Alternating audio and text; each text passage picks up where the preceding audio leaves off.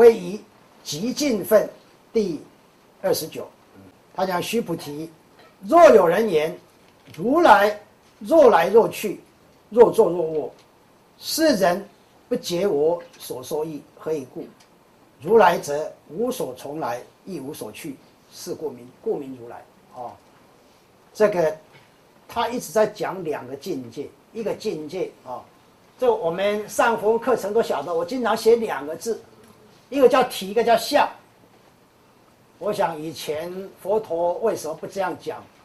因为他面对我们前面跟告报告过，他面对是大部分是印度教的众生啊，印度教众生。呃，他学问非常好，所以你你跟这些人讲经说法，跟现在人讲不能一样啊！我不客气讲，现在人学问没有那么好啊，现在人经常还用白字，对不对？所以讲难听一点，现在人的层次低了，层次降低很多很多了，层次越低，让人就看不懂。这个怎么可能会懂？因为他讲又是讲相，又讲体嘛。那这个相本身已经迷惑在相里面太久了，然后又被相里面搞得乱七八糟，对对？那你你你怎么能见到那本体部分？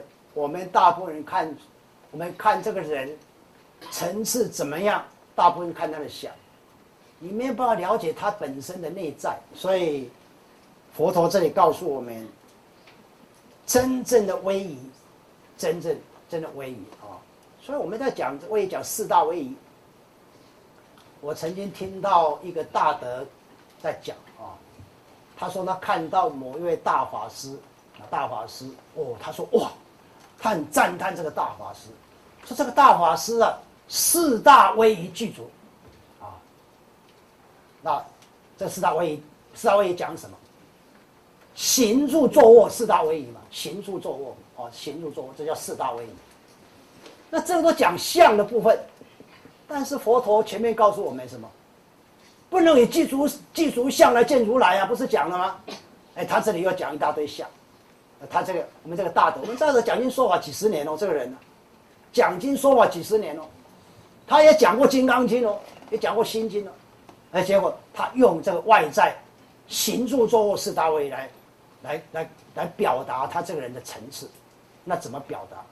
这个表达这里讲的不对啊，这不正确，不正确哦。所以如来若来若去若终，都是讲他的外在的样子，外在的样子就是讲相，讲相。但是这是人不解我所说意啊，不解我所说意啊。所以应该怎么样才对？如来者真正到那样程度，进入一切法，一切法，一切法无我得成一人，就无生法忍境界啊。那这个境界是什么？无生无灭境界。无生无灭境界是什么？就是这里讲的，无所从来，一无所去。但以前用的文字语言是针对以前印度人要听的嘛。我们现在用语言是针对我们现在人要听的嘛。啊，这个差别，因为时间、空间、背景不一样，时空背景不一样。啊，所以这个才是真的威仪哦。哦，所谓的四大威仪，跟这个威仪比起来，那个是像的威仪嘛。那这是真正的威仪。哦，所以我们讲过，正到了境界以后，它自然会产生三种相，哪三种？一种叫大智德相，因为这样讲，各位可能比较了解。他修到进入无生法忍、无生无灭的境界以后，他自自然然，他产生这三种相，啊，大智德相，智德当然讲的是波若智慧了，大威德相啊，他不知不觉你看到他，你自自然然。你就会，你就会被受设服，被受设服，啊？为什么被设服？因为，因为他他内在里面展现的东西，我们再从内在不容易了解，就它能量它会表达出来，能量会表达出来，啊？那佛陀在这个经典里面告诉我们，这个就是什么？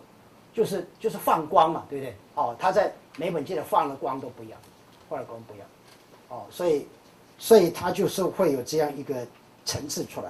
哦那这个才是真正的威仪，真的威仪。